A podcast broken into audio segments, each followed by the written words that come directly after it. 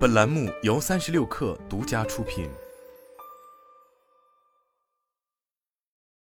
本文来自三十六氪，作者邱小芬。十一月十五日晚，比亚迪公告称，将终止推进控股子公司比亚迪半导体股份有限公司的拆分上市事项，后续将择机启动分拆上市工作。对此，比亚迪方面回应媒体称，主动撤回是公司基于市场情况的判断、项目建设的紧迫性等因素做出充分论证后的审慎决策。至于再次终止 IPO，比亚迪方面在公告中解释称，这一决定主要是因为接下来公司的资产和业务结构将会产生较大调整。随着国内电动车行业销量迅猛抬升，车规级别半导体的应用却受到上游晶圆产能的制约，缺芯情况尚未完全缓解。为此，比亚迪在公告中称，为了扩大晶圆产能，在 IPO 材料收审期间，公司投资实施了济南功率半导体产能建设项目。这一项目目前已成功投产，产能爬坡情况良好。但后续面对行业增长，为尽快提升产能供给能力和自主可控能力，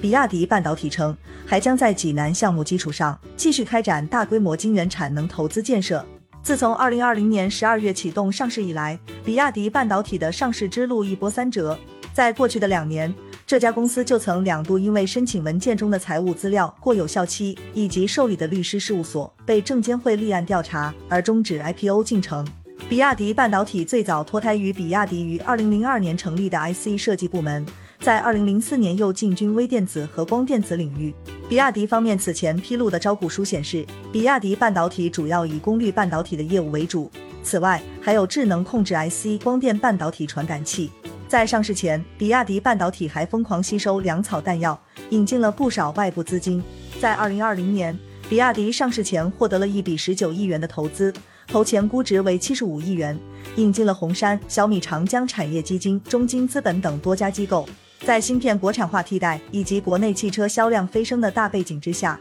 比亚迪半导体曾被称为车芯第一股，进入到了比亚迪之外的多家汽车品牌供应链当中。招股书显示，二零一八年至二零二一年，比亚迪半导体实现营业收入十三点四亿元、十点九亿元、十四点四亿元。行业数据也显示，国内新能源乘用车电机驱动控制器用 IGBT 模块中，比亚迪半导体过去两年的市场占有率达到百分之十九，仅次于英飞凌。可以预测的是。不管过程如何艰难，比亚迪半导体不会放弃再次冲击上市的归途，因为只有上市，比亚迪公司也可以更加聚焦在汽车业务上，不再需要给半导体部门输血，而这家半导体公司才能够摆脱比亚迪汽车母体，扩充新的融资和客户渠道出，成为一家真正独立的国产汽车芯片公司。